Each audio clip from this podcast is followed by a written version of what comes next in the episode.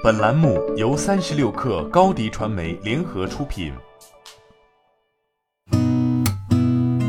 八点一刻，听互联网圈的新鲜事儿。今天是二零二零年九月三十号，星期三。您好，我是金盛。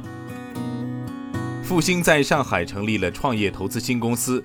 天眼查 App 显示，九月二十八号，上海瑞坤创业投资有限公司成立，注册资本一亿人民币，法定代表人为刘方卫。经营范围包括股权投资、创业投资、股权投资管理、投资管理、投资咨询等。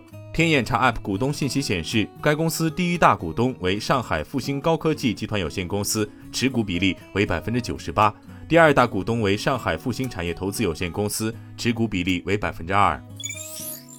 港交所公告称，李小加昨天通知香港交易所董事会有关其意欲提早退任香港交易所集团行政总裁职务。在董事会全面支持及同意下，李先生将继续担任香港交易所集团行政总裁及董事会的当然成员，直至二零二零年十二月三十一号。昨天下午三点，中欧创新未来十八个月封闭期产品提前结束募集，这意味着。蚂蚁战配基金三个交易日内已售罄三只。另据支付宝页面显示，五只基金总计已有超七百万人购买。此外，针对市场上现有的关于银行和蚂蚁代销渠道的争论，蚂蚁集团财富事业群总经理王军表示，如果存在竞争，那也是大家共同帮助更多投资者正确认识基金、认识风险和收益平衡、认识长期投资的竞争。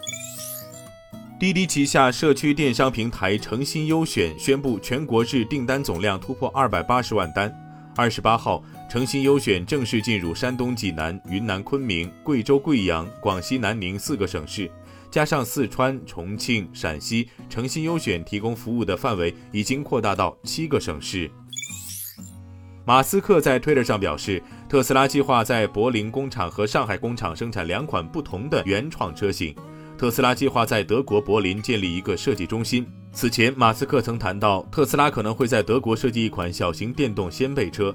今年一月份，特斯拉宣布，它将在中国开设一个设计研发中心，以便更好地服务于其最大的电动汽车市场之一——中国。谷歌表示，将从明年开始执行应用商店规则。规则称，开发者在 Google Play 商店上分发安卓应用时，需要使用谷歌应用内支付系统，不能再使用其他独立支付系统。留给开发者的调整时间，截止日期为二零二一年九月三十号。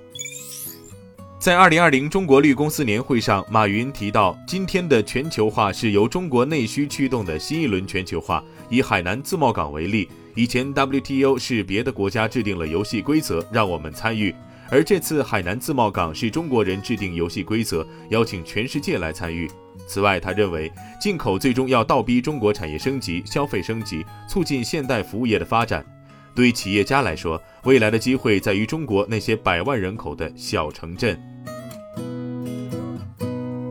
今天咱们就先聊到这儿。编辑崔彦东，我是金盛，八点一刻，咱们国庆假期之后。再见。